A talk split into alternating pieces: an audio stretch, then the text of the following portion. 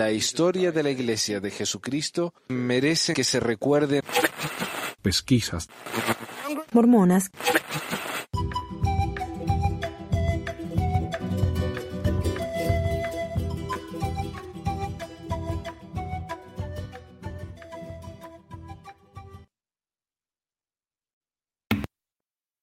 Estoy. Bueno a todas. bueno a todos. Eh, hoy bienvenidos al episodio 290 del 6 de febrero de 2022. Mi nombre es Manuel. Y hoy me estaba dando, estaba pensando, digo, ¿por qué me suena esta fecha? 6 de febrero, mi hermano cumple el 2, no es el cumple de mi hermano. ¿Qué es? ¿Qué es? ¿Qué es? Es el aniversario de mi bautismo. Yo me bauticé el 6 de febrero del 1990, así que ya van, eh, ¿cómo se dice? Ya van, uff, 32 años. Y me acaban de avisar exactamente en este momento que el que me iba a acompañar no puede. Así que se me, está, bueno, está bueno saber antes. Pero bueno, eh, voy a estar solo, así que va a ser un episodio medio, medio jodido acá, arreglando todo con los comentarios y los videos y leer el programa y, como se dice, compartir los mensajes. Así que les, pido disculpas si hoy va a ser un programa medio, medio lento, así. Eh, quería avisarles, yo lo publiqué en la página de Facebook, pero me parece que muchos no se, no se enteraron. Eh, tenemos, quiero organizar, tengo ganas de organizar un WhatsApp para eh, ex en Utah. Y yo sé que hay varios porque me están dando, me están mandando mensajes de gente que dice eh, que están acá, que qué difícil que es vivir en Utah siendo ex mormón y qué sé yo y me gustaría verlos. Eh, si hay alguien que quiera juntarse, me encantaría. Eh, y me decían, bueno, reunimos una vez al año. Nada más que eso. Mira, acá los, con los post-mormones, los gringos, nos juntábamos una vez a la semana. Digo, bueno, no juntarse tanto, una vez a la semana, pero de vez en cuando, qué sé yo, una vez al mes, o, lo que nos dé el cuero, ¿no? Lo que se pueda. Estaría buenísimo. Eh, Así que mándenme un WhatsApp. A ver, le voy a poner acá el WhatsApp. Bien, ya es cualquier cosa esto. Tengo que andar haciendo todo. ahí está mi WhatsApp. Si quieren, mándenme uno, pero no en este momento porque me van a salir la notificación en medio del programa. Y ahí está, por supuesto. Eh, para que los pongan en el grupo. Eh, y si no tienen WhatsApp, eh, ábranse uno, che, gente gratis. Es más, más fácil y más seguro que Facebook. ¿Qué más? Eh, tengo patrones nuevos, Ana y Omar, quienes los dos son sacerdotes del Aman. Y acá las mujeres no son sacerdotisas, son sacerdotes, igual que los hombres. Acá somos todos iguales. Eh, ¿Qué le iba a decir? Ah, y alguien me preguntaba, ¿qué sacerdocio es este? ¿De qué iglesia es? Avísenme en los comentarios si se escucha bien, porque la semana pasada fue un desastre. Resulta que tenía el micrófono equivocado enchufado acá en, en StreamYard. Parece que sí. Eh, bueno, es un sacerdocio, es una broma, por supuesto, no existe eso. Pero en la iglesia tenemos los sacerdocios, ¿no? Eh, en realidad son dos sacerdocios: el sacerdocio de Aarón y el sacerdocio de Melquisedec. El sacerdocio de Aarón es el sacerdocio menor que le dicen, que es más administrativo. Uno puede bautizar, pero no puede dar bendiciones. Y y ahí hay varios, los nombres, ¿no? Está el maestro, presbítero, qué sé yo qué. Y está el, bueno, el de Melquisedec, que no es elder, obispo, sumo sacerdote. Eh, y como me da, me da gracia Aarón y, y Melquisedec, entonces yo le, me hice mi propio sacerdocio. Miren, si me donan entre 1 y 4 dólares en Patreon, van a tener automáticamente el sacerdocio de Lemuel, que era el hermanito menor de, de, de Nefi, que era medio medio se portaba mal, ¿no? A ver, eh, de entre 5 y 10 van a tener sacerdocio la man. Y ya más de eso, yo sé que es una, una, locura que alguien me done más que eso, pero hay gente que lo hace, así que yo les agradezco. Entre 11 y 14 van a tener el sacerdocio Neor, que era un anticristo del libro de Mormón. Y entre, bueno, 15 más van a ser los sacerdotes del Altísimo Corior, que es, por supuesto, el, el uh, yo. que me dicen que yo soy Corior. No te puedo ver en YouTube. Pucha, qué lástima. Mire, si ustedes van a YouTube, yo no sé cómo está organizado bien YouTube porque yo lo veo desde mi canal y, bueno, es un poco diferente. Cuando uno va a YouTube, a veces va a videos y uno tiene que elegir entre videos que uno ha subido o videos en vivo. Yo no sé por qué no los pone todos ahí en el mismo lugar. Pero si van a mi canal de YouTube, deberían tener ahí abajo eh, todos los videos, incluyendo este. Eh, espero, no sé. Si no lo pueden ver, les pido disculpas. Bueno, va a estar más tarde ahí igual. Eh, y hoy tengo varios temas. No hay uno solo, hay varios. Y pucha, qué lástima que no tengo nadie acá para, para charlar un roto porque... está, Team Corio. Eh, porque hubiera estado bueno, ¿no? rebotar ideas. Van a tener que quedarse con lo que pienso yo. Que por ahí muchos se enojan porque me dicen que soy muy comunista. Mira, y este es un tema político. ¿Qué se le va a hacer? No hay, no hay con qué darle. A rara vez me han llegado tantos mensajes acerca de una noticia que involucra a la mormona como el caso de los venezolanos en Chile. Ah, ahí le ponen el, link, no sé si lo quieren escribir. Eh, lo que la gente está diciendo es que buses llenos de venezolanos borrachos y drogados cruzaron ilegalmente de Venezuela, pagados por la iglesia mormona, a Chile. Casi todos los comentarios por parte de los ex mormones sobre el tema critican muy. Critican muy duro a la iglesia por lo que hizo, diciendo que violaron la ley, que se pasan por el culo el artículo de fe número 12, etc. Pero pocos parecen estar realmente interesados en lo que pasó. Ah, y en este caso tengo que ponerme del lado de la iglesia. Eh, y explico por qué. Yo vivo en un país en que los inmigrantes son vistos como criminales por el solo hecho de cruzar la frontera para poder venir acá para trabajar y ganarse una vida, mantener a su familia. Y hay mucha gente que viene acá porque están, eh, viven en peligro en sus hogares, ¿no? Por, el cartel o por los pandillas, por lo que sea. O por el hambre. Eh, está bien, hacer eso va en contra de las reglas del país, pero no es lo mismo, por ejemplo, que robar, que violar, que matar. Es un delito civil, no un delito criminal o violento. Y es por eso que los que acusan a los ilegales por entrar al país de esta manera tienen que agregar cosas como que, perdón, los inmigrantes ilegales son drogadictos, son ah, borrachos, son criminales y todo eso.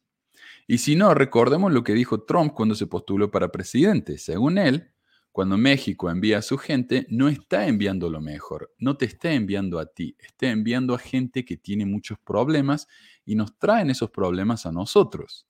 Están trayendo drogas, están trayendo crimen, son violadores y algunos, supongo, son buenas personas. Algunos, supongo. Así que, claro, eh, en cuanto yo oigo acusaciones en contra de los inmigrantes de que automáticamente son, son criminales, son esto y lo otro, se me paran las orejas, ¿no? Y tengo que saber más.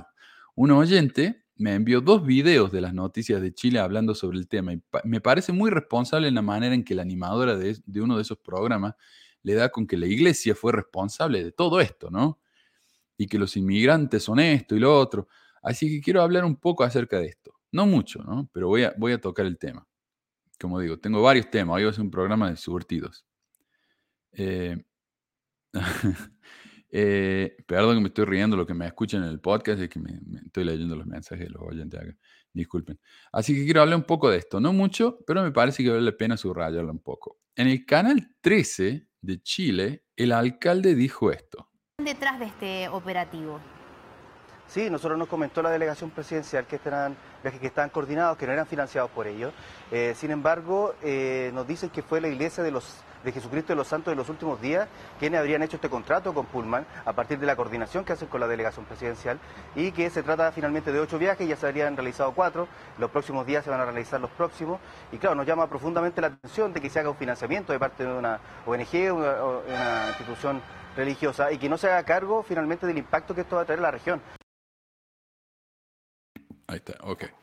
Y por supuesto que es curioso que la iglesia se haya metido para pagar por ocho pullmans para que transporten a esta gente. Pero sabiendo lo que sabemos de la iglesia, ¿por qué se podría financiar o a funcionar de coyote, como me dijo alguien? Ah, los coyotes mormones. Bueno, y mover a gente ilegal a un determinado país. ¿Para qué? Especialmente cuando tienen que pagar. Y vaya a saber cuánto dinero le salió esto. Imagino que no mucho, pero algo les debe haber salido, ¿no? Y la iglesia donando dinero porque sí, para funcionar de coyote, no lo veo. Ah, por supuesto, la iglesia no se quedó callada y lanzó este comunicado diciendo, el traslado de inmigrantes de migrantes venezolanos en buses desde Iquique, que ha captado la atención de los medios, es una gestión humanitaria liderada por la Delegación Presidencial Regional de Tarapaca. Y eso es lo que me llamó la, eh, atención a mí, me, me causó curiosidad. ¿Por qué la iglesia hizo esto? ¿Por qué puso dinero para hacer esto? O sea, ¿qué motivación fue esto? Eh, acá me dice, ¿por qué la iglesia no les da asilo a los venezolanos en Estados Unidos, en Salt Lake? Sí, lo hacen. Lo hacen. De hecho, la iglesia, mira, para serte honesto, la iglesia es realmente muy abierta con los, con los inmigrantes. Acá, en, por ejemplo, en, en Salt Lake, en el, ¿dónde? Un poco para el sur de Salt Lake, está hasta las pelotas de africanos, de gente africana que vino de, de países peligrosos y que están acá y tienen una comunidad entera. Mi, mejor amigo está cuidando a una chica de Guatemala. O sea, no es que acá no se permite, sí se permite, pero eso ya es una cuestión de, política del país, no de la iglesia de nuevo. Eh, pero volvamos. Entonces me llamó la atención, ¿por qué la iglesia hizo esto? ¿Por qué la iglesia iba a pagar para que lo... Yo lo que me imaginé es que hay, por ejemplo, hay un rico, un hombre muy rico en Brasil, creo que es, que él pagaba para que los venezolanos se fueran a Brasil y él es mormón, entonces ayudó especialmente a los mormones. Yo me imaginé que era algo así, me imaginé, pero no, no es eso. Entonces, ¿para qué motivación tiene la iglesia para hacer esto? Pero acá lo dice, esto en realidad fue una gestión humanitaria liderada por la Delegación Presidencial Regional de Tarapaca, en la que han participado múltiples organizaciones, incluyendo la Iglesia de Jesucristo. No es que la iglesia vino y dijo, eh, vamos a pagarle a los venezolanos porque se vayan a Chile ilegales. No, la Delegación Presidencial Regional de Tarpaca organizó un, un conjunto de, iglesias y ONGs para que ayudaran a pagar. Y ya vamos a ver de qué se trata esto, porque tengo un clip del delegado regional. La involucración y accionar de la iglesia responde esencialmente al interés de proteger los derechos de los niños afectados. Porque lo que él aclara es que muchos inmigrantes estaban separados. Había unos en el norte de Chile, en Iquique, y otros en Santiago. Entonces lo que querían era reunirlos. Eh, el protocolo establecido por el gobierno de Chile promueve la reunificación familiar de dichos inmigrantes y tiene como requisito que exista el pedido formal de alguien residente en Chile para poder albergar a dichas personas. Claro, entonces gente que ya vive en Chile dijo, yo quiero que una de estas familias se quede conmigo. Entonces la iglesia lo que hace es le paga el autobús para que se vayan para allá. Eh, el esfuerzo está primariamente orientado a dar asistencia a familias con niños y no promueve de ninguna manera su asentamiento en lugares públicos, claro, porque esa era otra queja, van a vivir en carpas, en el medio de la plaza, en la, terminal de buses, etc. Según la iglesia, entonces, esta fue una propuesta iniciada por algo llamado la Delegación Presidencial Regional de Tarapaca. Yo nunca había escuchado de semejante cosa suena bastante oficial, ¿no? Y de hecho lo es. Es un organismo del gobierno aparentemente más alto que la del alcalde, porque el alcalde se está quejando acá, mira, se me está llenando la ciudad de qué sé yo qué. Eh, y hubo aparentemente un problema de comunicación. El delegado regional no se comunicó con el alcalde lo suficiente como para explicarle, aunque yo no entiendo por qué el alcalde dice eso, porque en otra parte del clip de la noticia están diciendo que el alcalde sabía que iban a venir y tenía eh, mesas organizadas para recibir a esta gente. Entonces yo no entiendo de qué se está quejando el alcalde, pero no entiendo la situación entera. Lo que sí, esto no fue algo organizado por la iglesia, fue organizado por el delegado nacional. Es, entre el delegado presidencial y el alcalde no hubo comunicación, ¿qué culpa tiene la iglesia? Eh, la iglesia también afirma que a ellos le pidieron ayuda, no que ellos se ofrecieron o que comenzaron la cuestión, y que otras organizaciones también participaron por lo que ellos serían solo uno de tantos que ayudaron en este proyecto. Y yo les creo, porque como digo, ¿qué ganarían haciendo de coyotes y haciendo entrar ilegalmente a venezolanos a Chile? La segunda razón por la que les creo es que el mismo delegado presidencial regional lo dice, y acá está. Las mismas personas que llegaron en el 2020 y 2021 tenían capacidad financiera y pagaban sus propios buses. ¿Qué lo que hicimos como coordinación? fue evitar que ellos anduviesen por la ciudad y eh, generamos coordinación con los distintos buses interprovinciales para que ellos pagaran sus buses, egresaran de estas residencias transitorias y se dirigieran a su reunificación familiar.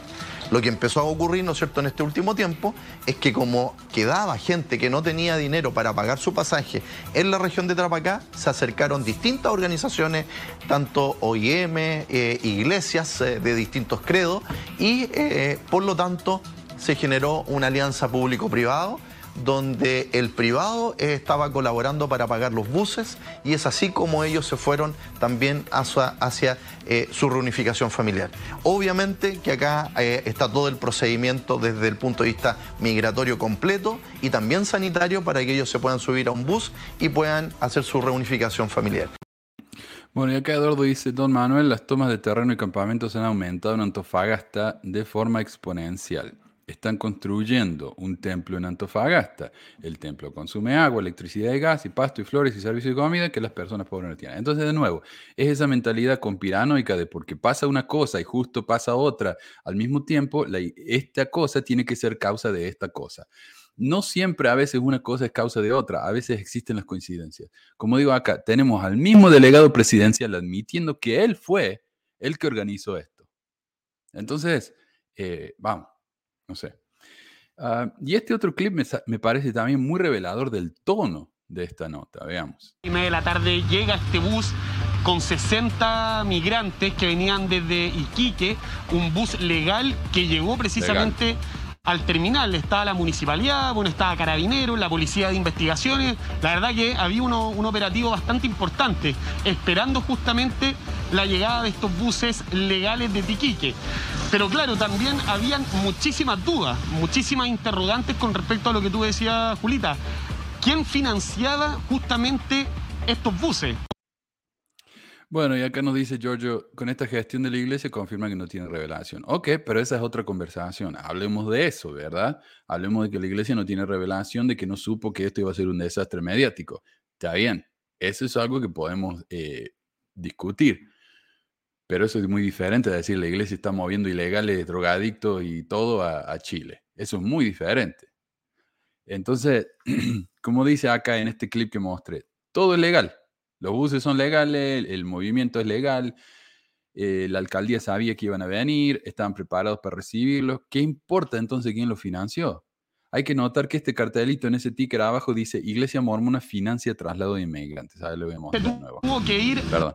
Iglesia Mormona financia traslado de inmigrantes. Este, este eh, segmento de noticias dura 25 minutos y ese cartelito está las 25 minutos en ese, eh, ahí abajo. A pesar de que ellos mismos admiten una y otra y otra vez que fue en realidad la delegación presidencial la que estuvo a cargo de esto. Pero yo entiendo, tienen que llamar la atención de la audiencia, tienen que crear drama aun cuando no lo hay. Y eso tiene que darle con lo mismo, aunque el mismo programa y parte de los animadores admiten que esto fue en realidad responsabilidad de la delegación presidencial y que la iglesia solo sirvió como donante en una causa que probablemente pensó que sería algo beneficioso y que era obviamente legal. Eh, ahora, si hubo un problema con los inmigrantes en su situación legal, en su comportamiento en los buses, eso no puede ser responsabilidad de la iglesia, sino de la delegación que organizó esto entonces que se quejen de ellos, no de la iglesia. Porque me parece que es como culpar a una persona que le da dinero a alguien pidiendo en la calle y luego esa persona va y compra droga con eso. Entonces culpa mía es que yo le di un peso. Vamos. Eh, ahora, algo que se repite mucho es que estos inmigrantes ilegales traían drogas, lo que los hace ver como una especie de cartel de traficante organizado y financiado por los mormones que vinieron de Venezuela llenos, con los bolsos llenos de drogas a Chile. Pero esta gente que está en Chile eh, han estado ahí hace más de un año, según el delegado presidencial, quienes están en trámites migratorios. Así que, de nuevo, si permitieron que gente ilegal sin trámites viajen a Santiago, eso fue culpa del delegado y de los, y de los que organizaron estos, no de los que lo financiaron. Y lo de las drogas, y esta es la parte que realmente me molesta, no tanto por la iglesia, sino por los pobres inmigrantes. Los animadores del programa se le pasan hablando de los inmigrantes drogadictos, pero ellos ahí mismos admiten que era uno nomás y que tenía marihuana, no es que estaba ahí fumando, no sé, crack, cocaine, no sé qué, pero veamos. Oh, whoops. Uh, a, un cuartel de la Policía de Investigaciones donde fueron revisadas las maletas. Y en una de las maletas, nosotros subimos hoy día en la mañana, en una de las maletas precisamente había droga. De hecho, una persona fue detenida por infringir justamente la ley 20.000. Además, recordemos que cuando se bajan, en lo primero que hace el chofer fue uno. ¿verdad? Eh, un poco. Fue uno. Y en cuanto encontraron eso, lo llevaron a la policía y lo detuvieron. Uno. Revisaron los bolsones de todo. Revisaron qué estaban haciendo. Y encontraron a uno. De 60 personas que estaban en uno de los ocho buses. De ocho buses, en uno había una persona fumando marihuana. Una. Veamos de nuevo. Precisamente había droga. De hecho, una persona fue detenida por infringir justamente la ley 20.000. Además, recordemos que cuando se bajan, lo primero que hace el chofer de este bus que fue arrendado, es decir, que venían consumiendo alcohol, marihuana y el bus tiene que ser trasladado hasta otro sector para ser chequeado por la policía de investigaciones. ¿Por qué habían algunas maletas que estaban con, con sustancias?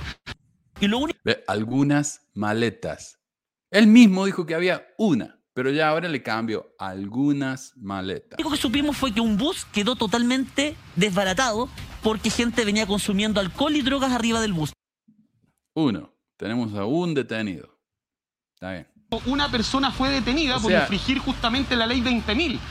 E, esto, esto es realmente insultante. La manera en que, en que demonizan a estos inmigrantes es realmente asqueroso, pero de nuevo, nos molesta que vengan inmigrantes, nos, nos, causa incomodidad, entonces, ¿qué hacemos? Tenemos que quejarnos. Pero el hecho de ser inmigrante no es un crimen, entonces, ¿qué hacemos? Inventamos que son criminales, drogadictos, que son de lo peor y los basuremos, ¿no?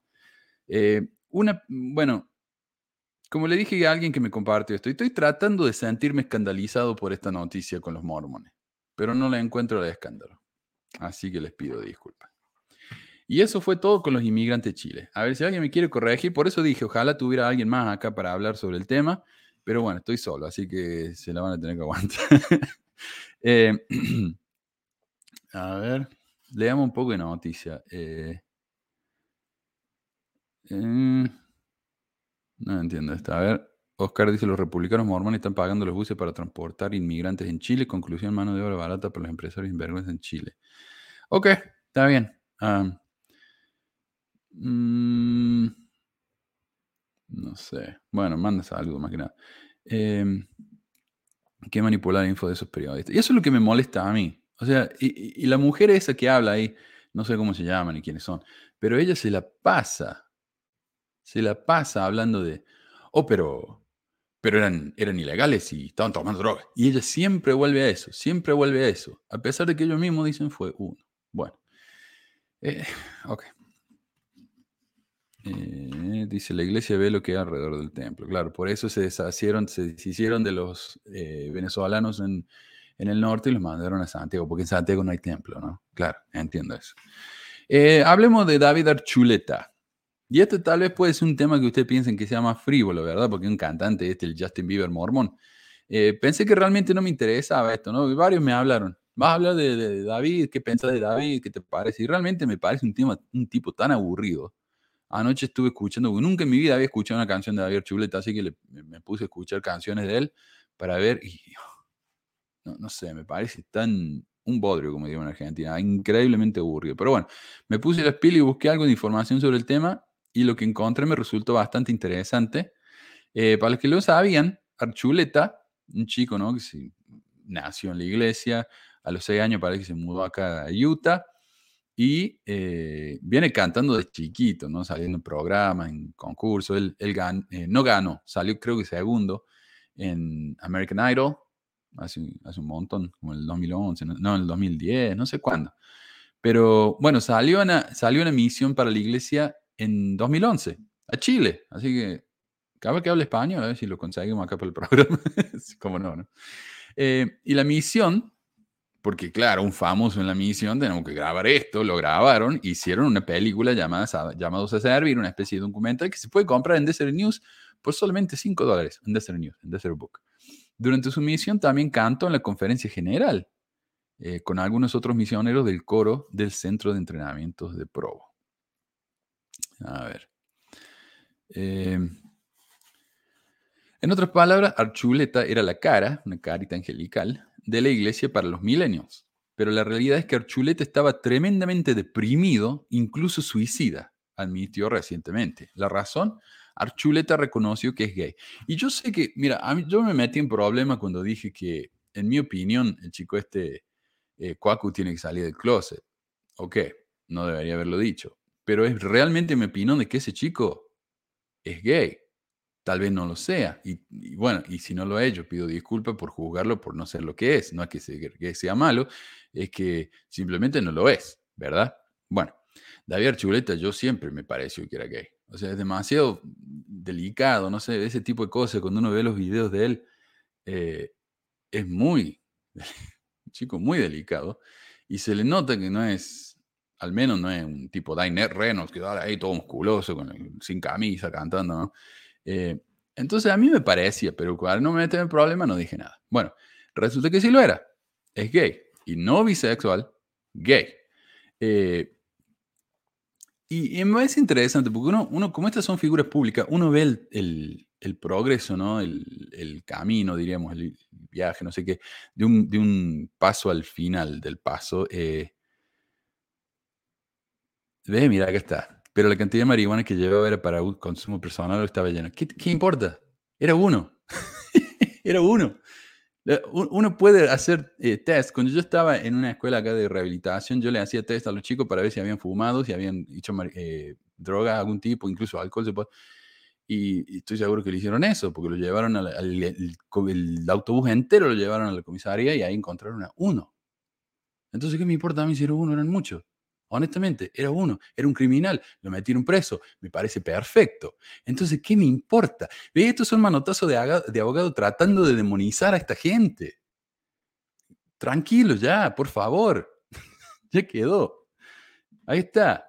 Lo asqueroso es cómo tratan a los inmigrantes. Cálmense ya, basta. Bueno, de él. Eh, pero como decía, eh, Neon 3, Neon 3, el chico este, Tyler Glenn hablamos mucho de él porque él salió de la iglesia. Bueno, no salió de la iglesia. Dijo que era gay en la Rolling Stone, admitió que era gay. Bueno, siguió en la iglesia. No hizo un video de Soy Mormon, pero siguió en la iglesia. Eh, continuó, continuó y unos meses después nomás, el tipo estaba tan furioso con la iglesia que hizo un video en el que le escupía a una pintura de José Smith en la cara. Entonces, uh, es, es interesante ver esos pasos ¿no? en estas eh, celebridades. Y lo mismo está pasando con Archuleta, porque en, ¿cuándo fue? En agosto del año pasado hice una entrevista a él con la revista Smashing Interviews en el que dijo, y esto me parece interesantísimo, en 2021 llegué a algunas conclusiones que estaban causando mucho dolor. Muchas de las cosas que realmente me deprimían era mi incapacidad para hacer que las relaciones funcionaran. Perdón relaciones con chicas, ¿no? Pensé, ¿qué estoy haciendo mal? Estaba tratando de crear sentimientos que no existían. Pero eso en sí fue bastante devastador porque siempre había creído que tener esos sentimientos no era correcto. Sentimiento de atracción al mismo sexo. Así que realmente me metí en un problema porque pensé, ¿qué hago? Si acepto estos sentimientos, ¿qué significa eso para mi creencia en Dios? ¿Significa eso que Dios ya no quiere que crea en Él? ¿Significa eso que Él no quiere no me quiere allí, si acepto que esto es algo que puedo cambiar, bla, bla, bla. No quería dejar a Dios, pero al mismo tiempo pensaba que otra opción tengo si nunca voy a hacer lo que creo que Él quiere que sea. Acabo de tener una experiencia con la oración mientras estaba en el punto más bajo. Aprendí que muchas personas que provienen de entornos religiosos y son parte de la comunidad LGBTQIA hacen todo lo posible para orar y decir, Dios, por favor, ayúdeme a cambiar. Creo que puedes cambiarme. Luego llegan a esa depresión y punto bajo en el que dicen, no creo que pueda. No me di cuenta de lo común que era. Como que todo el mundo pasa por este proceso en el que dice, oh Dios mío, tal vez sea mejor que no viva más.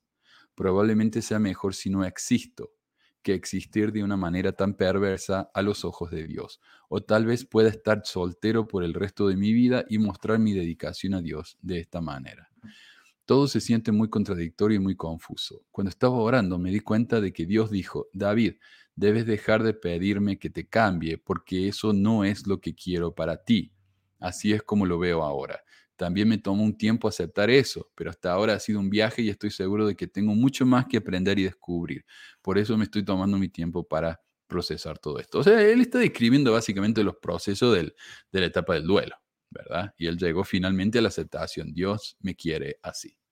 ¿Ok? Y parece que ha procesado algunas cosas más, porque en un video de casi una hora que publicó en Instagram el 15 de enero, eh, hace, hace un par de semanas, dijo cosas como, ya no puedo hacer como que todo está bien. y que aunque siempre quiso poder casarse y tener hijos, como le enseña la iglesia, su sexualidad simplemente no se lo permite. Y es que nunca ha sentido una conexión química con una mujer, como él dice, esa conexión física, esa conexión sexual que uno siente, esa atracción sexual. Él no la tiene, simplemente no la tiene. Eh, también agrego, en mi religión, oh, y, dice él, el resultado es que sentía como que no era lo suficientemente bueno. Claro, ¿por qué no estoy atraída a las chicas? Es porque soy malo. Y como las chicas causaban que él se sintiera así, terminaba sintiendo rencor hacia las chicas. Y como dijimos, en el proceso del duelo, a veces uno siente ira y siente ira hacia los sujetos incorrectos. ¿Por qué sentir ira hacia la chica? La chica no tiene la culpa. Entonces, claro, eh, es parte del proceso, ¿verdad?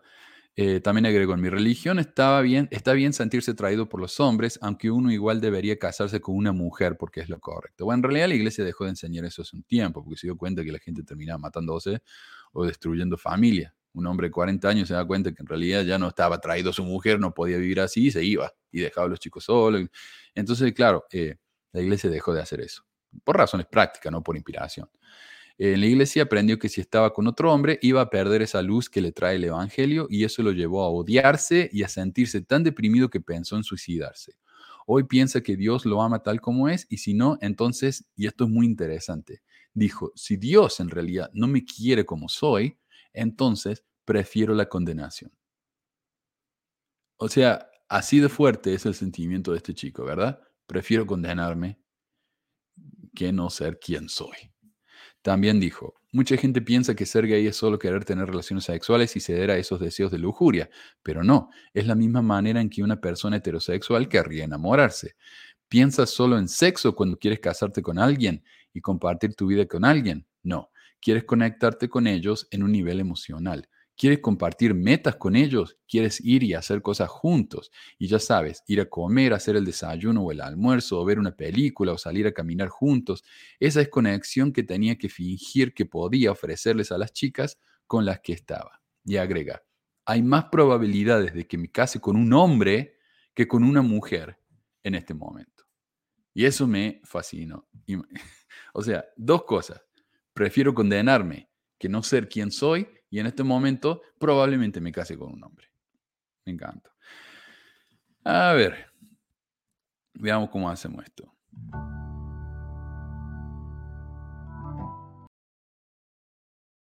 Y el tema del día, tengo dos, en realidad. Uno que es más o menos breve, acerca de unas planchas. Hace rato que me vienen mandando, hace cinco años ya, desde que subieron este video. Este video lo subieron hace cinco años. A ver, para un segundito, quiero ver si tengo algún comentario acá. Eh, dice, Manu, esto es una cortina de humo ya que para el sur les están robando los terrenos al pueblo mapuche. Bueno, ok. Esto me hace acordar cuando yo estaba en Chile, me decían, eh, no, ¿sabes lo que pasó? Es que nosotros perdimos, eh, creo que Chile perdió un terreno al norte contra Perú. Y, resulta que me decían a mí, perdieron ese terreno porque Argentina había ido al sur. No, ¿cómo fue? Algo así. o, no, Argentina aprovechó de que Chile estaba peleando en el norte con, Perú o con Bolivia. Perdón que no me acuerdo. Le sacaron la salida al mar a Bolivia, ¿verdad? Entonces, mientras estaban todos los ejércitos ocupados en el norte, Argentina vino y le robó el sur. bueno. Ok. Sí, dice alguien, habían, dicho que los llevaban a una comuna cristiana, pero era mentira. Sí, bueno, pero esto también de nuevo, esto es problema de la delegación. La delegación hizo tremendo lo que pasó, eh, con lo que pasó una falta de coordinación tremenda. A ver, similar a México con los grupos de hondureños caminan por el país para llegar a USA. Sí, acá, bueno, muchos van a México para llegar a, a Estados Unidos. Es muy, muy común eso.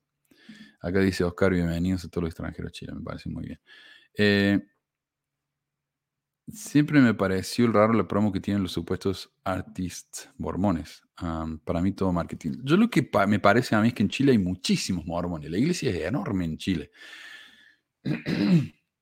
Y cuando yo llegué allá a la misión en el 97, habían hecho un documental acerca de los mormones en el que mezclaron a los mormones, a los eh, fundamentalista, todo en la misma bolsa. Y entonces la gente, fue un programa muy popular, la gente pensaba que éramos todo polígamo, que veníamos a predicar las, buenas nuevas de la poligamia.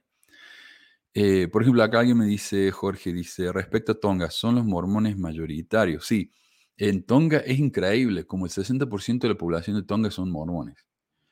Eh, pero por supuesto, Tonga es muy chiquito también, ¿no dice Alexander, si habla castellano de chuleta. Estaría bueno si, si quisiera venir al programa, estaría espectacular. Eh, claro, si fue a la misión a Chile. No dice a qué misión, pero fue a Chile. Así que bueno, después voy a leer más comentarios. Em, déjame sacar esto. Pero esta plancha, estaba hablando de esta plancha que, subieron un video hace cinco años. Mm, de un supuesto hallazgo de unas planchas de oro en Panamá. A ver si las puedo encontrar porque quiero mostrarles lo que dice el video.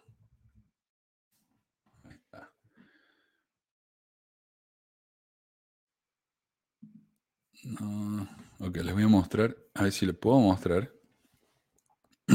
Perdón por todo esto, como digo, es difícil estando solo. Eh, ahí está. Eh, miren lo que dice el videito este. Dice, joven descubre planchas de oro por valor de 30 millones de dólares en el patio trasero. ¿Ok? Joven descubre planchas y láminas de oro por valor de 30 millones de dólares en el patio trasero. This discovery, ah, se olvidaron de traducir. Este descubrimiento es el más valioso, el hallazgo más valioso en el mundo. Y ahora, a causa de este descubrimiento, este joven es el chico más rico en Panamá. Bueno, no es un chico, después lo muestran al supuesto joven que encontró las planchas, de un tipo como de 30 años.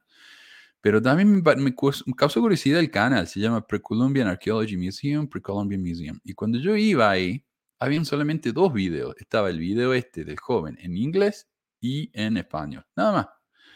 Así que me, causó mucha curiosidad. ahí está. Eh, ahí estoy. Me causó curiosidad. Así que no, no me llamó mucho la atención. Lo que me pareció en esa época, cuando solamente habían dos videos, era, esto es obviamente un mormón que hizo este video para, comer, para darle material a otros mormones de que, de, para convencerlo, o para que vayan y digan, pero mira, si descubrieron planchas en Panamá y son iguales a las planchas de oro de José Smith, obviamente el libro de Mormón es real. Y me parece a mí que Ah, ok, perdón. Y me parece a mí que. Ya, me olvidé lo que estaba hablando. Estoy leyendo los comentarios todo al mismo tiempo. Perdón, perdón, perdón. Eh, si buscas alguna información sobre este supuesto museo, el Precolumbian Museo, no hay nada. Lo que más me causa sospecha es que no hay ninguna información de este descubrimiento. Si vos buscas joven Panamá, incluso dan el nombre. Se llama Montezuma, también, re original el nombre. Eh, y uno busca algo, no hay nada. Marcos Montezuma o Moctezuma, no estoy seguro. Pero cuando uno busca información sobre él, sobre la supuesta cueva, la cual dice ser la tumba del cacique Kibian Malchía, lo único que se puede encontrar es links a este mismo video y a blogs que dicen que esto es demasiado sospechoso como para ser real. En mi opinión, este no era más que un video hecho, como digo, para mormones, para otros mormones, para convencer a la gente, como a mí, que me mandaron este video, me lo han mandado docenas de veces desde que lo subieron tratando de convencerme de que el libro Mormón es verdadero porque mira, encontraron esto.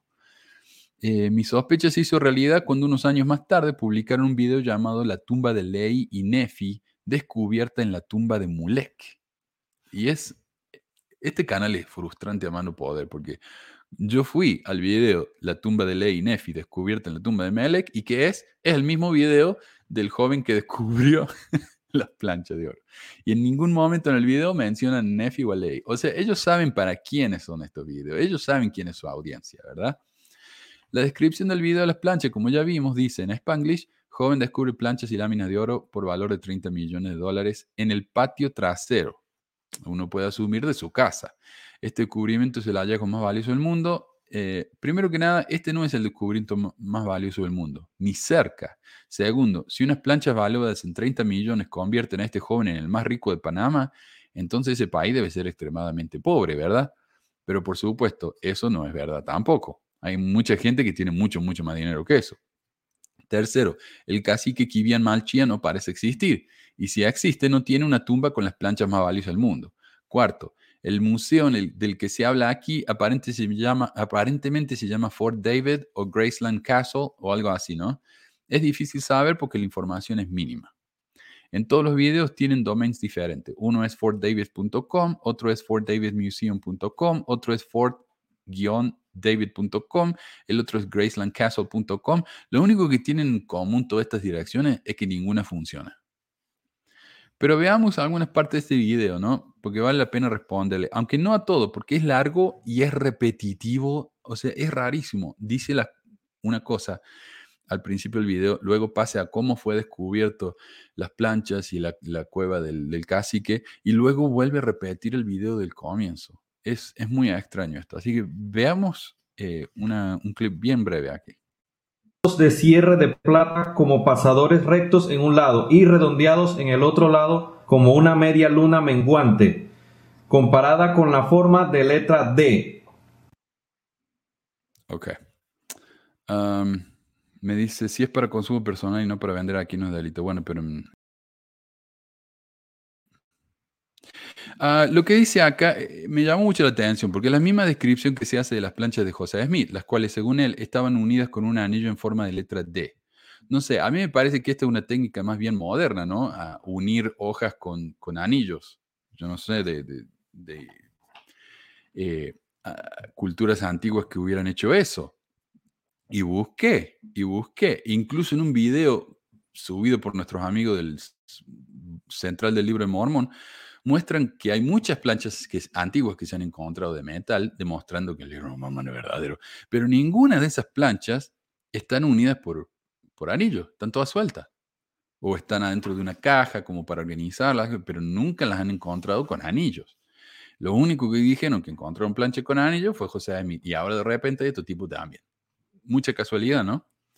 Eh, otra cosa, las planchas que muestran, por ejemplo, videos como los de Book of Mormon Central, están hechas mierda, están oxidadas, destruidas, eh, le faltan partes, pero estas planchas están en perfecta condición. Ese, ese sí es un verdadero milagro. Bueno, continuamos. Planchas son como finas láminas de pergaminos, pero están hechas de láminas muy finas de calibre 38 de oro, y el adhesivo pegado entre las láminas de oro era tan duro como el hormigón otra coincidencia entonces entre estas planchas del libro de Mormón es que ambas son de oro e involucran materiales inexistentes. El libro de Mormón habla de acero y cosas así, y este video habla de un cemento más duro que el hormigón, hecho por los panameños de vaya sabe cuándo. Otro milagro, ¿no? Ahora, el problema con el oro es que es un material muy blando. Veamos acá a ver si encuentro una buena imagen de, estas planchas, que realmente la grabación este es un desastre. Eh, no, no se me va a dar. Bueno. Eh, ahí está. Eh, tal vez por eso eh, tuvieron que meternos hormigón, ¿no? Porque las planchas son, de oro son tan blandas que luego de cientos de años enterradas en una cueva, se van a derretir y se van a convertir en un bloque. Especialmente cuando las hojas son tan finitas, como dice ahí, son de fracciones de, de centímetros, ¿verdad? Así que no me la trago. A ver, otro más. La hoja de oro tiene antiguos escritos demóticos y hebreos en relieve y en la placa en ambos lados de cada plato. Eh, es decir, las planchas están escritas en hebreo y en egipcio. o es prueba irrefutable del libro de Mormón, o es una casualidad de esas extremas, o alguien se está aprovechando de las creencias de los mormones para hacer un peso, ¿no? Muchas de las cosas que leí por ahí es que este museo es una cosita que han hecho ahí en Panamá para atraer a, turistas. Y sabiendo que a los mormones les encanta hacer tours del libro de Mormón, tal vez pensaron que iban a, que iban a traerse varias comitivas de mormones. Eh, bueno, eh, para, para, no, para que les paguen, no sé qué, para, para, hacer, un, para hacer unos pesos. Básicamente eso. Eh, y, lo que me parece a mí revelador es que ningún apologista serio de la iglesia, ni la iglesia misma, han tocado esto con un palo de 100 metros, porque saben que es falso. Es obviamente falso. Lo que me llama la atención a mí es que gente, en algunos de esos blogs que busqué, hay gente que realmente cree o que quiere creer. Le digo, ¿en serio? Hay tanta manera de verificar que esto es una mentira que me vuela la cabeza que, que alguien le crea. Bueno, y el último clip que les quería mostrar de esta, a ver si funciona. Arqueólogos y antropólogos basan nuestros hallazgos en... Miren esas planchas, están perfectas. Es como que están recién hechas casi. Mm. Pero volvamos a ver qué decía. Arqueólogos y antropólogos basan nuestros hallazgos e investigaciones en las fuentes físicas mediante el análisis y la comparación de lo que se considera creíble y reconocido por los arqueólogos de todo el mundo. Entonces, claro. La mayoría de los arqueólogos elegidos son de origen judío. Esto es debido a los detalles que rodean el hallazgo en el sitio de excavación de la tumba 13. El museo aquí en Panamá se contactó con la IAA, Autoridad de Antigüedades de Israel, y se refirieron a los arqueólogos que se especializan en artefactos hebreos antiguos. Bueno, entonces eh, hablaron con la con las autoridades judías para, para traducir. Lamentablemente no tenemos el nombre de una sola autoridad, antropólogo, arqueólogo judío, como para verificar si esto es realmente lo que dicen que es. Así que dejen de compartirme este video, por favor. A mí me parece la burla más burda que pueda existir. Es, es absolutamente ridículo. Así que les agradecería.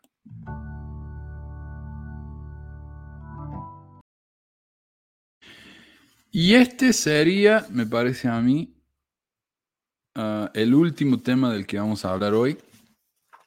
Ah, mira, yo pensé que iba a terminar media hora solo, ya llevamos 47 minutos, bien, bien, bien. Eh, la mayoría silencio, tratando de ver lo que voy a hacer. Eh, hasta hace muy poco lo que queríamos saber, lo que decía el manual de instrucciones de la iglesia, el libro secreto, que solo los líderes, ¿no? De obispo para arriba, tienen acceso y que ahí les dice a ellos cómo tienen que administrar sus llamamientos y sus cosas. Eh, entonces, si uno quería acceder a... Bueno, había dos manuales. Uno que es, bueno, el manual número uno y el manual número dos. El manual número dos cualquiera lo podía leer. El manual número uno era solo para obispos y presidente de estaca. Entonces, si uno quería leer lo que decían esos, esos manuales, eh, tenía que bajarse el manual en PDF eh, de Wikileaks. Y no estoy hablando de Mormon Leaks, estoy hablando de Wikileaks. Así de secreta era la cuestión, ¿no? Eh, de hecho, hace unos años, en 1999, la iglesia demandó a Gerald y Sandra Tanner, famosos críticos de la iglesia, por haber publicado secciones del manual en su sitio web. Hoy día, dándose cuenta de que los secretos quedan mal, la iglesia decidió publicar el manual entero en su biblioteca virtual a las que todos, líderes y no líderes, miembros y no miembros, pueden acceder. Y en parte me parece que es la razón por la que no han pedido que YouTube borre la ceremonia del templo que hay ahí. Ustedes saben, Mike Norton subió la, ceremonia del templo a YouTube completa. Bueno, solamente la, la de, eh, ¿cómo se llama? La, la investidura. Eso sí está. Eh, eh, entonces, ah, yo me acuerdo que como cuando era mormón fiel allá en Argentina, antes de YouTube, obviamente, cuando el Internet existió, el web, el web 1, no el web .2 que ahora, que era básicamente texto y foto y nada más. Eh, si querías ver un video, te los tenías que bajar en tu computador, te tarda 35 horas para bajar un video de 2 megas, viste, ese tipo de cosas. Y ahí estaba la ceremonia completa del templo en texto. Y yo me, acuerdo que casi me dio un ataque, un infarto. Digo, ¿cómo puede ser que alguien sea tan cruel como para compartir esto? esto no se puede hablar fuera del templo. Eh, entonces, eh, ¿por qué la iglesia no hace que borren eso? O sea, es su ceremonia. Ellos podrían decir esto es una violación de nuestro material de derecho reservado, qué sé yo, y YouTube lo borraría. Pero no lo han hecho. ¿Por qué? Porque hay tantos rumores de lo que pasa dentro del templo. No sé ustedes, pero yo he escuchado de todo.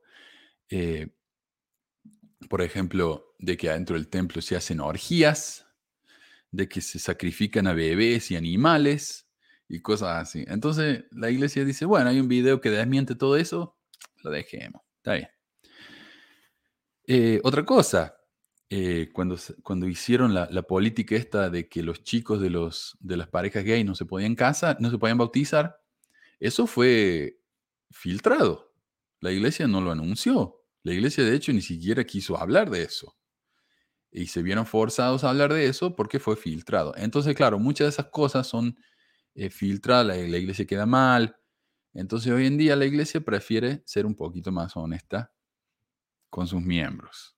Entonces ahí está. ¿Quién va a leer el manual de instrucciones? Nadie. Pero bueno, ahí está. si alguien habla de esto, no pueden decir que ellos no hicieron su parte, ¿verdad? Eh, la iglesia publica actualizaciones, probablemente tratando de evitar las filtraciones como la del noviembre. Oh, y otra filtración fue la del dinero que tenía la iglesia en Wall Street.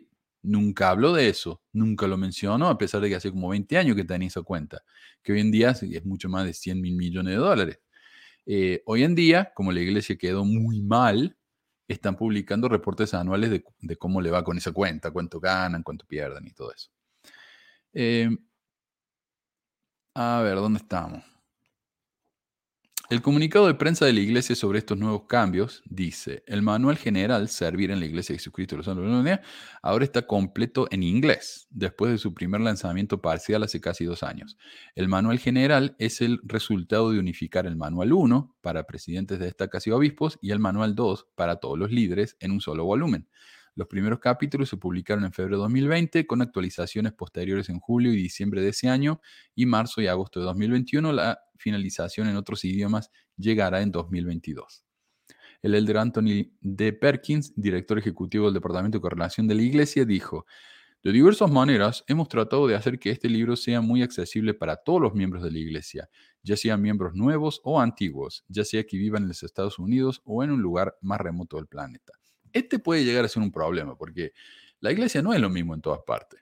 La iglesia no es lo mismo en Bolivia que en China que en, Canadá. No es lo mismo. Pero bueno, este manual trata a todos como si fueran lo mismo. Aunque han hecho un intento de hacer ciertas adaptaciones culturales, ya vamos a hablar de eso. El elder Perkins dijo que los santos de los últimos días a menudo le preguntan si el manual fue escrito, fue escrito, por empleados de la iglesia o por los apóstoles. La respuesta, dijo, es ambos. Guiados por los consejos ejecutivos de la iglesia, un equipo de 20 a 30 autoridades generales, oficiales generales, personales y editores presentan su mejor trabajo al quórum de los doce y la primera presidencia, quienes luego dan su opinión. La primera presidencia no se avergüenza de hacer ediciones, dijo el elder Perkins, o sea, no son tímidos para hacer ediciones, y para mí eso ha sido muy inspirador, hacer el mejor trabajo que podamos y sin embargo hay cosas que extrañamos, cosas muy importantes que el quórum de los dos y la primera presidencia bien, ven y se agregan al manual. Oh, no, que extrañamos, que, perdón, lo voy a leer de nuevo. Y sin embargo hay cosas que nos salteamos, algo así que mes. Eh, puedo decirles que los miembros con plena confianza en que el manual, tal como está escrito, refleja los deseos y los aportes y la dirección de las personas que sostenemos como profetas, videntes y reveladores. Ahí está. Son profetas, videntes y reveladores hasta en los comunicados de prensa, ¿verdad? Eh, y lo repiten así a ver si alguien se lo traga. Agrega, el bueno, estos son algunos de los cambios, quiero hablar porque hay unos cambios que son muy interesantes. El capítulo 14, miembros solteros, representa el consejo del mensaje de la Conferencia General de abril de 2021 del presidente Russell Ballard, Esperanza en Cristo. El contenido del capítulo está organizado de acuerdo con la obra de salvación y exaltación, enfatizando que los miembros solteros de la iglesia son esenciales para esa obra. Claro, no se sientan mal solteros, no están de más en la iglesia, son esenciales. Además, el capítulo señala que las presidencias del Quórum de Élderes y de la Sociedad de Socorro eh, ahora son responsables de apoyar a los jóvenes adultos solteros en sus congregaciones. Bueno, esto me llamó la atención porque me parece curioso cómo cuando habla de adultos solteros usan la palabra esperanza y apoyo. Claro, como si necesitaran todo eso, ¿no? Los pobres solteros. Son niñitos que necesitan ayuda de los grandes. En mi opinión, esto refleja la posición horrible en la que vive la gente de la iglesia que no encaja en los moldes. Y por supuesto, ser soltero en la iglesia es básicamente una tragedia. La introducción de esa sección habla de cómo, a pesar de que alguien es soltero, todavía puede llegar al reino celestial con Dios. ¿Pueden creer eso? Alguien soltero se puede ir al cielo. Increíble. Ahora, ¿por qué alguien podría pensar que ser, ser soltero podría ser un impedimento para eso? En esencia, porque la iglesia ha venido repitiendo exactamente eso por décadas. Steve Young, un descendiente de Brigham Young y uno de los mormones más famosos en los Estados Unidos, ya que luego de ser el quarterback del equipo de fútbol americano los 49ers, fue introducido al Hall, of Fame del fútbol americano, es el salón de fama del fútbol americano. O sea, el tipo es una gran cosa. Dijo él, Steve Young, en una, conferencia, en una entrevista con CBS News, Brigham Young dijo una vez, aquí mismo en este terreno, que cualquier persona mayor de 27 años que no esté casada es una amenaza para la sociedad. Así que aquí está mi abuelo diciéndome que me ponga las pilas. ¿No crees que siento la presión? Claro. Eh, eh, lo que más me da gracia es que los apologistas mormones se deshacen tratando de desmentir esta cita, diciendo que Brigham Young nunca la dijo, pero admite que George Q. Cannon básicamente dijo lo mismo en la conferencia general, en el púlpito que hoy en día está en el discurso de, en el libro de discurso, en el diario de discurso. George. Cannon dijo, que era un apóstol, Nuestros muchachos, cuando llegan a la madurez y pueden obtener una esposa, deben casarse. Y no deberían haber muchos jóvenes entre nosotros que deberían estar casados, eh, pero no lo están. Y sin embargo, no hago la observación para aplicarla a casos individuales. Soy firmemente de la opinión de que un gran número de hombres solteros mayores de 24 años son un elemento peligroso para cualquier comunidad y un elemento que la sociedad debe mirar con sospecha. Entonces, ¿de dónde pueden sacar esta idea estos jóvenes adultos? Ah, perdón, hay alguien que me está mandando un mensaje acá. Les pedí que no me manden durante el programa, pero están llegando. Ahí está, chao.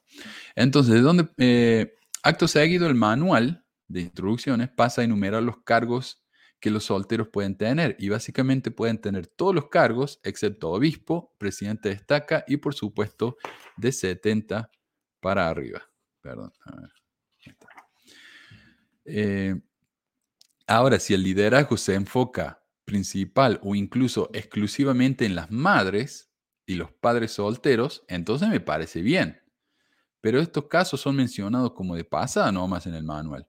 Así que la atención que esta gente recibe va a depender de la, de la lotería del obispo. Ya hablamos de la lotería del obispo, es si te toca un buen obispo que es buena onda, como el Señor Jesús, la va a pasar bien en el barrio.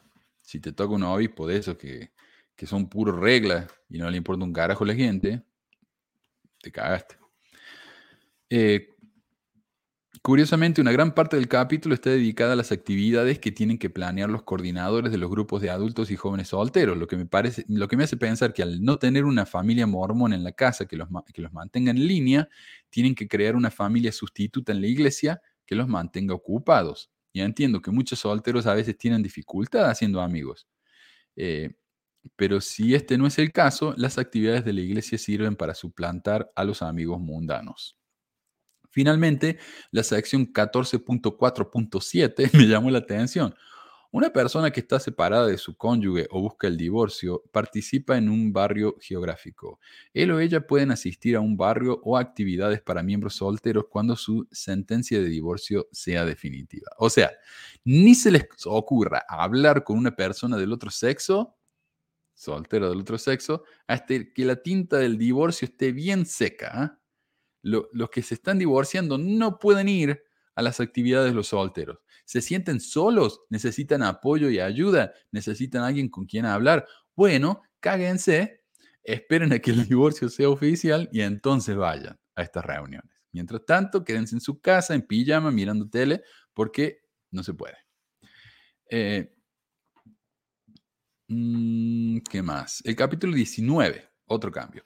Me, parece ser lo que ha llamado mucho la atención y lo que más se menciona. Los barrios alrededor del mundo pueden usar instrumentos que no sean el piano o el órgano para acompañar los himnos. Esto me parece que es algo tan obvio que me resulta absurdo festejarlo a la iglesia. Muy bien, iglesia, hicieron algo extremadamente básico y esencial. Qué bueno.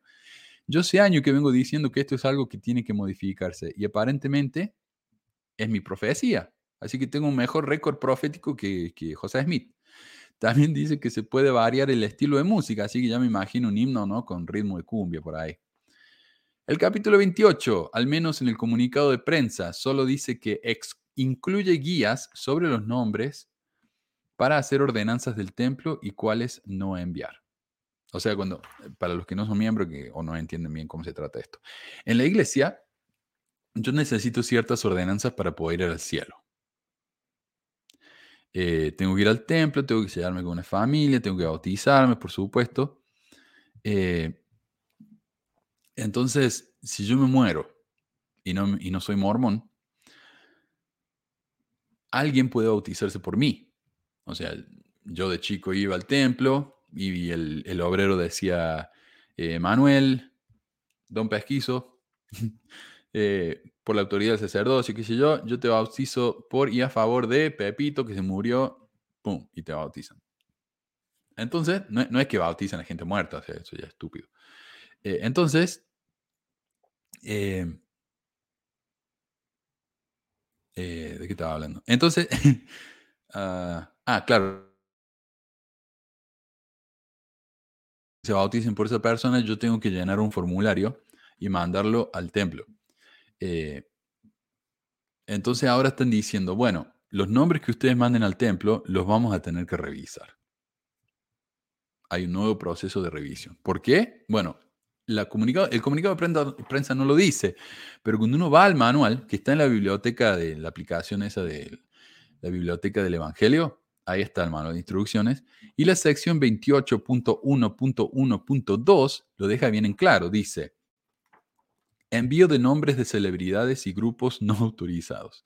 En general, los miembros de la iglesia no deben enviar nombres a familysearch.org de los siguientes grupos. Gente famosa, nombres recopilados de proyectos de extracción no apropiados, o sea, lo tienen que hacer todo por medio de la iglesia, ¿verdad? Víctimas del holocausto judío. Ahí está. Para tener más información, consulte el siguiente artículo en Family Search. ¿Puedo hacer la obra del templo por las víctimas del holocausto judío? lamentablemente, cuando le hice clic a ese artículo, me llevó a una página que dice que solo los miembros de la iglesia pueden leer ese artículo. Eh, no entiendo por qué, pero por suerte el amigo Alejandro me compartió el artículo y dice que solo los familiares cercanos de las víctimas del holocausto pueden enviar su nombre. Eh, no tengo el teléfono acá y este tipo me está hartando con las notificaciones. Otra cosa que les quiero explicar. Cuando me mandan mensaje de WhatsApp, traten de mandarme un mensaje largo. Porque no saben lo hartante que es recibir 35 notificaciones de la misma persona de decir, hola, ¿cómo estás? Próximo. Qué bueno hablarte. Próximo. ¿Querés hacerte una pregunta? Próximo. Escríbanme un párrafo y mándenmelo porque el teléfono constantemente. Pónganse la pila, gente. No sé. Bueno. Eh, em, ¿Qué iba a decir? Bueno, eh, solo dice que los familiares cercanos de la víctima del holocausto pueden enviar su nombre o alguien que no es pariente, pero que tiene permiso escrito de los parientes. El miembro entonces se envía el pedido por escrito a las oficinas de la iglesia y ellos determinan si el nombre puede ser enviado al templo o no. Esto me sorprende mucho a mí, no porque la iglesia diga que no se puede bautizar a víctimas del holocausto, sino porque se tardaron tanto en hacer esta regla. Hace cuatro años el Guardian de Londres, entre otros medios mundiales, muchos escribieron de esto, publicó un artículo acerca de cómo los mormones tenían la costumbre de bautizar a víctimas del holocausto sin permiso, lo cual es un gran problema para los judíos. O sea, resulta que para los mormones las ordenanzas vicarias del templo, de las que ya hablé, son opcionales. Entonces, si yo me muero, me voy al, cielo y allá descubro que en realidad la iglesia es verdadera, pero soy muy, eh, muy obtuso. Eh, así que eh, no acepto el evangelio. Ese bautismo que hicieron por mí acá en la tierra no sirve, es opcional. Ahora, si yo quiero aceptarlo, entonces ahí me funciona y me voy al cielo.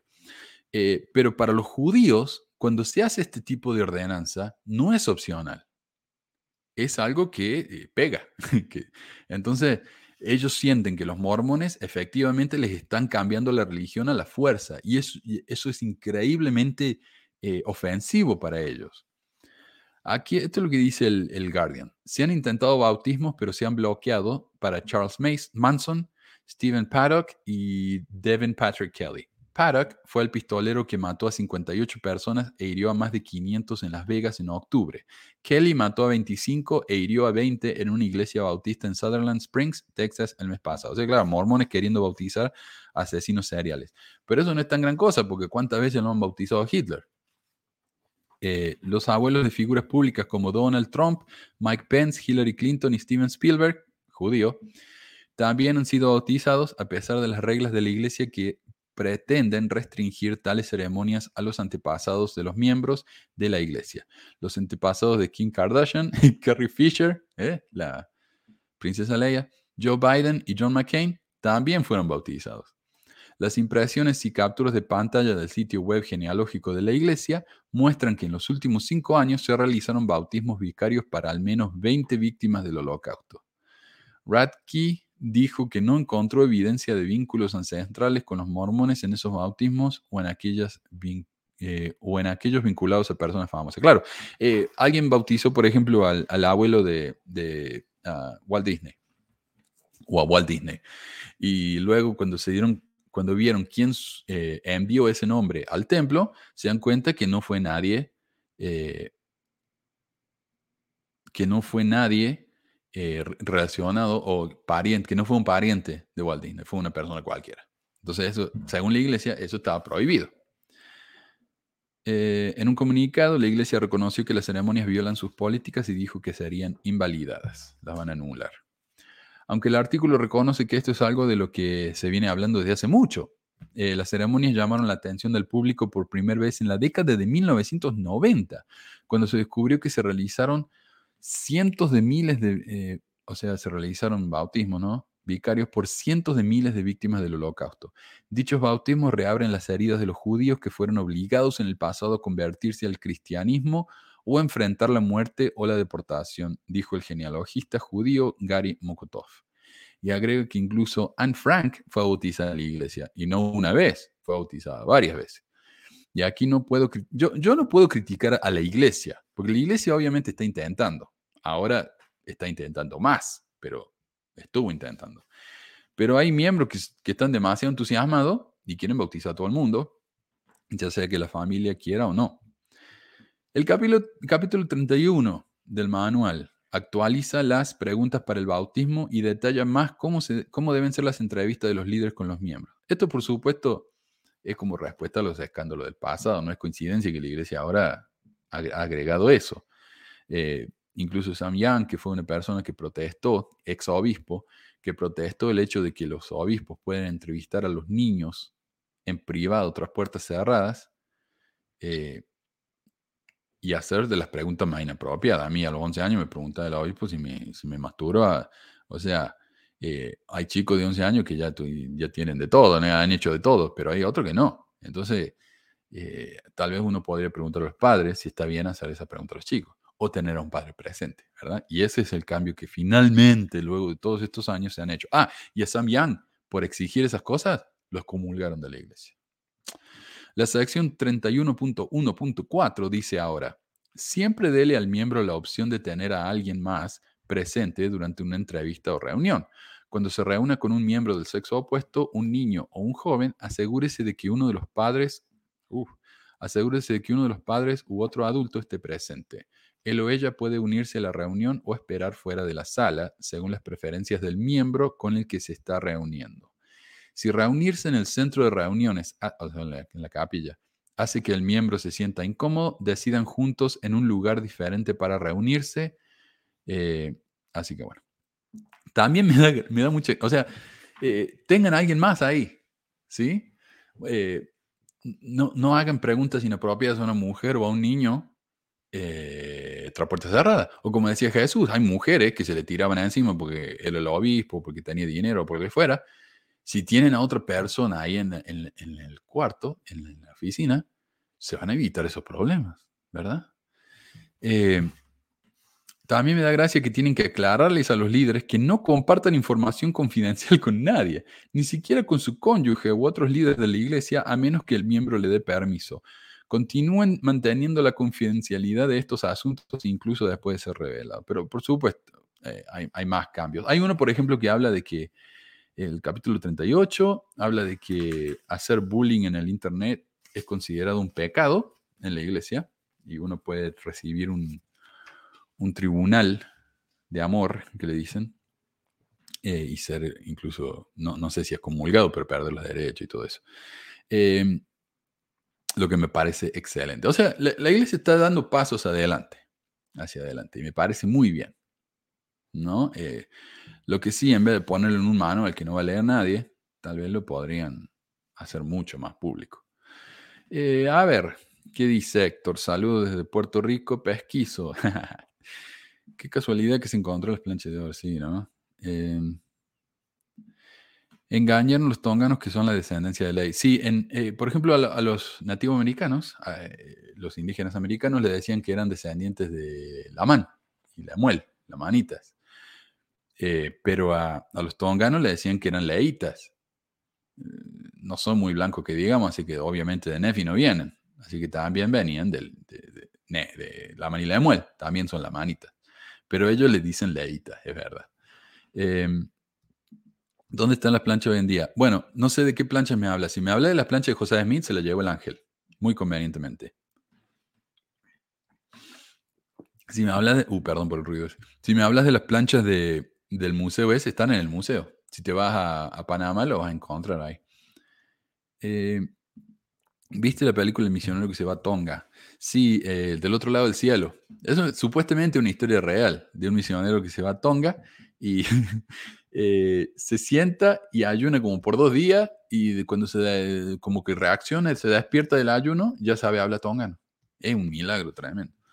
Eh, hicieron la segunda versión de esa película. La primera fue producida por Disney. La segunda no quiso saber nadie. Tenía actores famosos y todo. La segunda la, produjo la iglesia, así con actores del barrio local. A ver. Mano, ¿viste el documental Who Killed Joseph Smith? No. No, lo, voy a anotar porque me parece interesante. A ver. A ver si se me abre el girón este. Perdón. Eh, y me pregunta, Manuel, ¿cómo te podemos ayudar? quieres que te traduzca, te no, a mí lo que más me interesa es que alguien esté aquí eh, para ayudarme cuando tengo que hacer cosas como esta, eh, me ayuden para que no quede tan feo así. Ah, está gratis en Vimeo, buenísimo. Ok, ya la vamos a mirar. Y es de Jenna Reese. Yo la, confío mucho en esa mujer. Eh, a ver.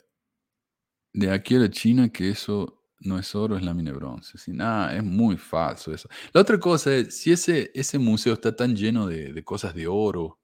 Ah, porque también encontraron el arca de el arca del convenio. el arca perdida está en Panamá, en el museito este. Eh, una plancha de 30 millones, las arcas perdidas y no tienen ni un guardia de seguridad. Y en una piecita cualquiera. A ver. Dice Becky, pobre José Smith, el que tanto se preocupa en esconder las planchas, este hombre se las muestra al mundo.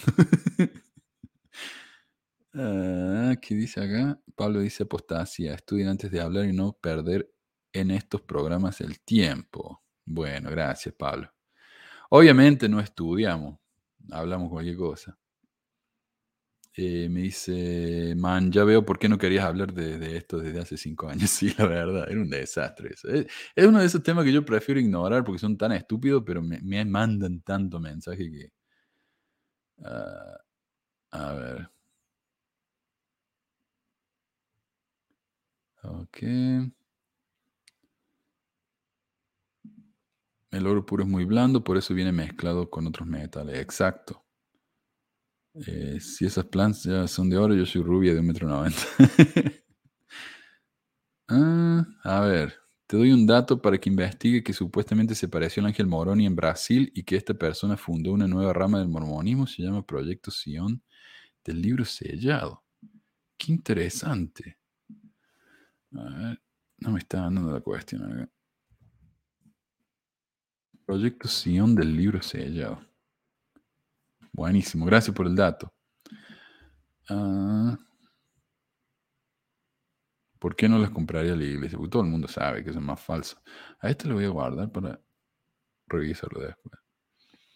Mm, habría que ponerse el sombrero y escribir el libro de Mormón 2, El retorno de Nefi.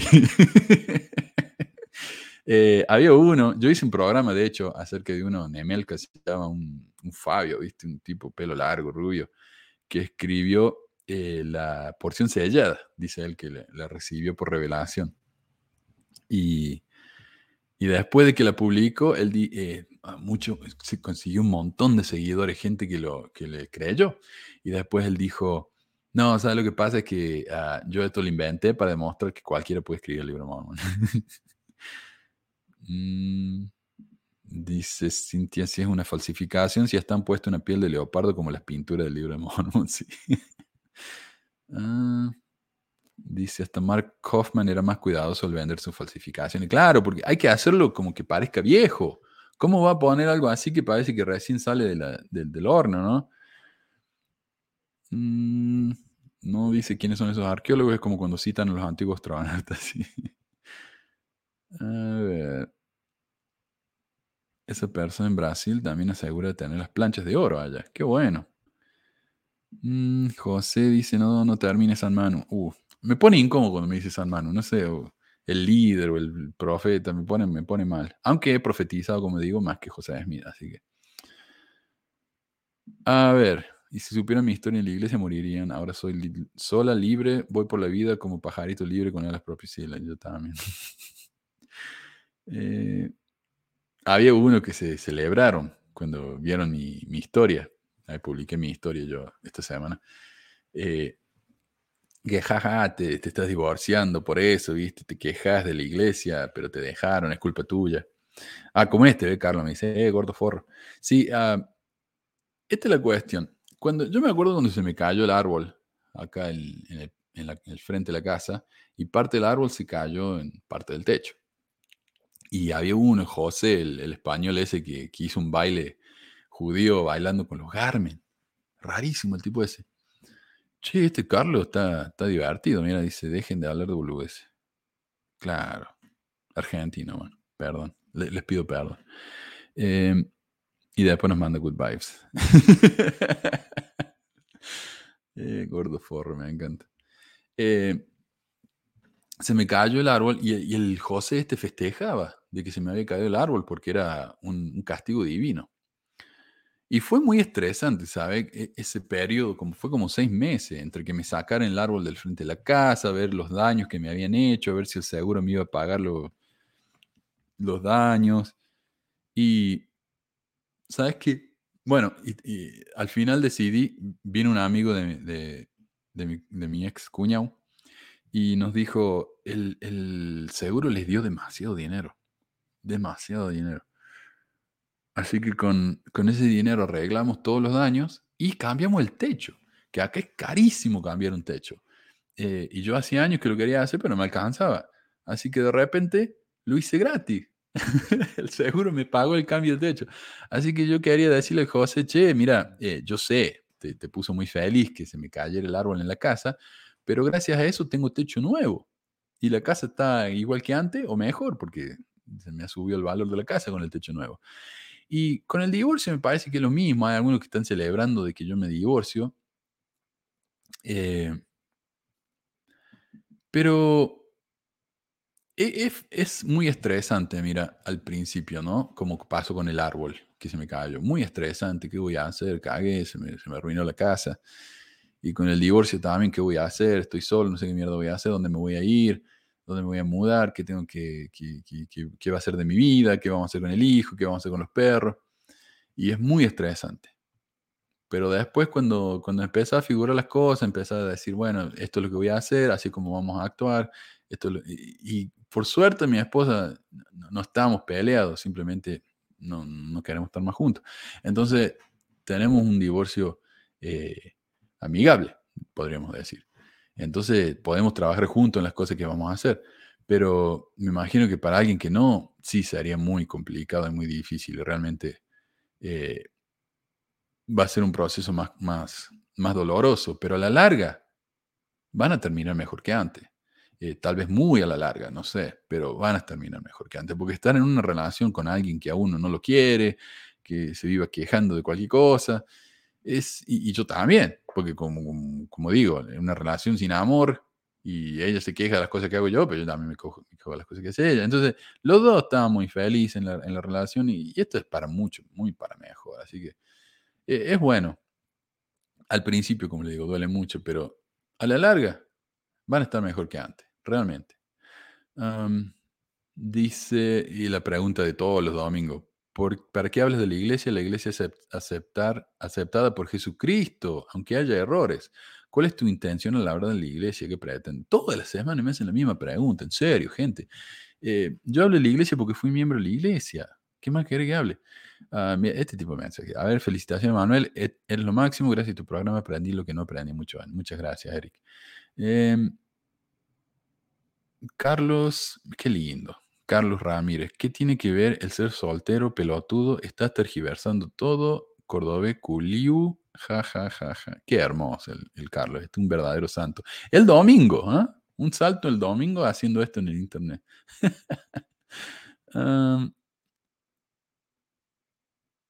Mm, dice, hay videos tuyos en los que te burlas de los gays y después critican las...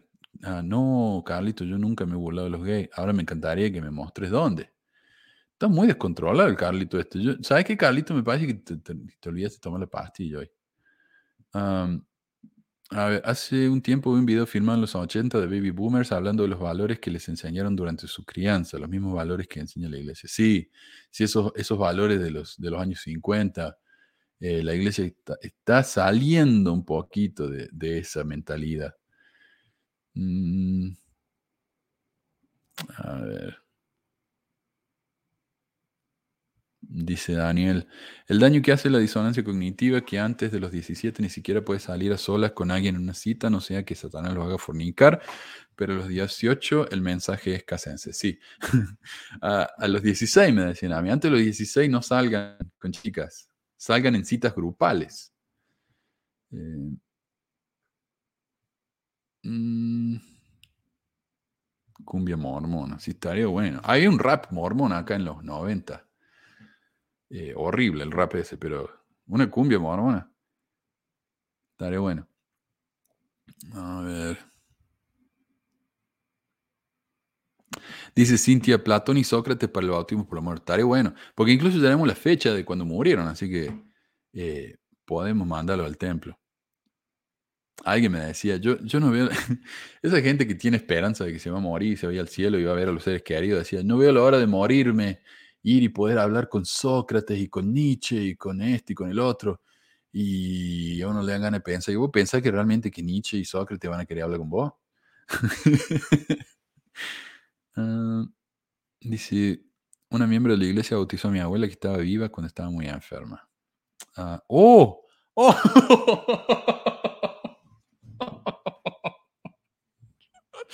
Ah, eso es como la película de Monty Python, Los Caballeros de la Mesa Redonda.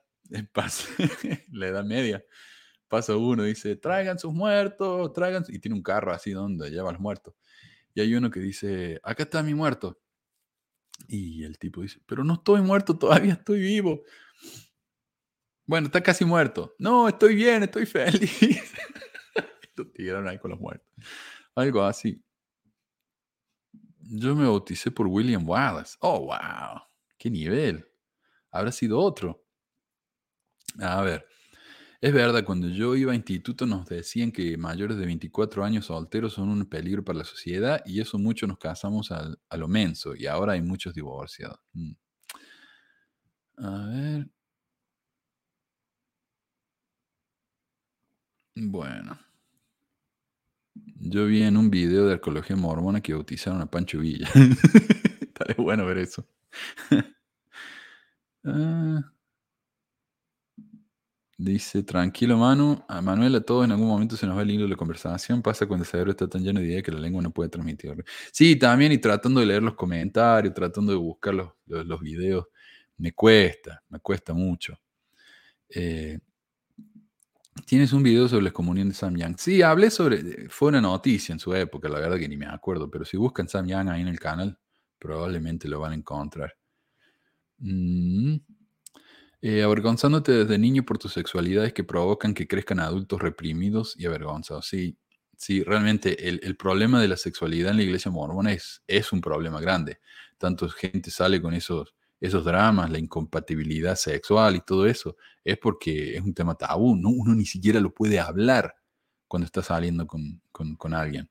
Eh, planear qué te gusta, ¿no? Nada, no se puede ni siquiera hablar. Y después cuando uno se casa se da cuenta que la otra persona y uno no tienen absolutamente nada en común en, del aspecto de, eh, de vista sexual.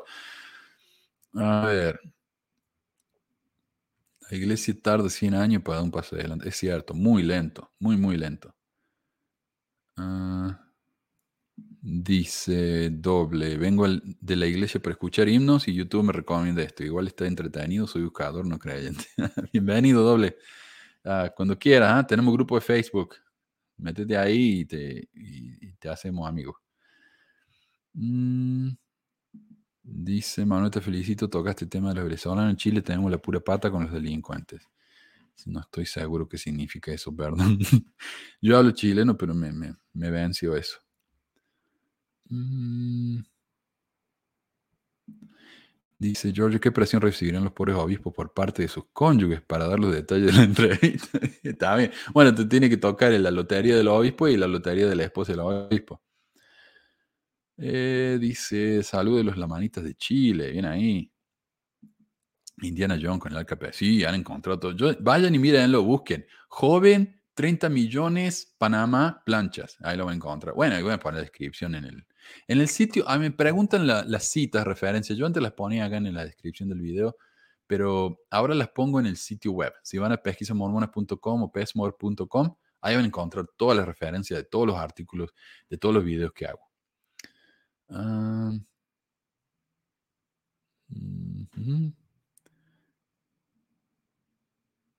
Che, Manu, tenés la voz de espartano. Ok, bien ahí. Esparta. Eh,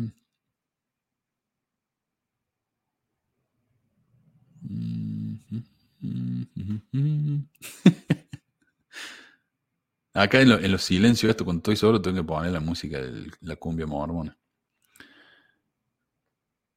A ver.